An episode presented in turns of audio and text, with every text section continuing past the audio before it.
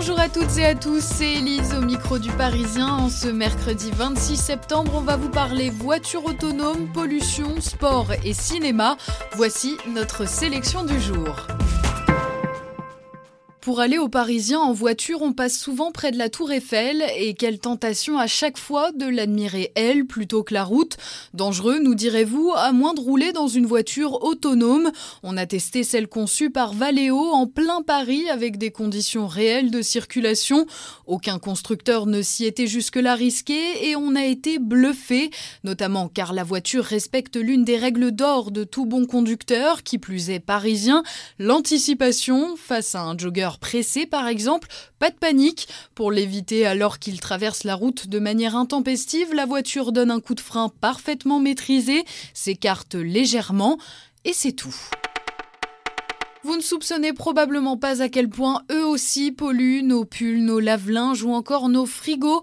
Ces objets du quotidien pèsent jusqu'à un quart des émissions de gaz à effet de serre. C'est ce que révèle une étude de l'Agence de l'environnement et de la maîtrise de l'énergie. Prenez par exemple la télévision de votre salon. Elle a nécessité en tout l'utilisation de 2 tonnes et demie de matière. Ça représente 350 kilos d'émissions de CO2. Pensez donc à la location, aux achats de seconde main ou encore au don, ce qui vous permettra accessoirement de faire des économies. Eux aussi aiment le sport et eux aussi ont leurs préférences. L'Union Sport et Cycle a interrogé plus de 100 parlementaires et le résultat est sans appel. Nos élus sont férus de sport. Selon le député Régis Roinico, on parle beaucoup foot dans l'hémicycle, notamment le lundi, une fois les résultats du week-end tombés. Les clubs favoris, l'OM suivi du PSG et vous ne le savez peut-être pas, mais l'Assemblée a elle aussi sa propre équipe de foot.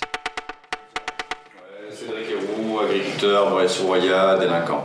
Délinquant, mais libre, c'est le titre de ce documentaire qui sort aujourd'hui en salle, à la réalisation Michel Toesca qui filme de l'intérieur le combat de son ami Cédric Héroux, cette gamine, elle, est légitime de rester en France, hein, hein. Vous avez sans doute déjà entendu parler de lui. Depuis 2015, cet agriculteur de 39 ans a aidé des milliers de migrants à passer illégalement la frontière franco-italienne, à tel point qu'il a été mis en examen pour délit de solidarité.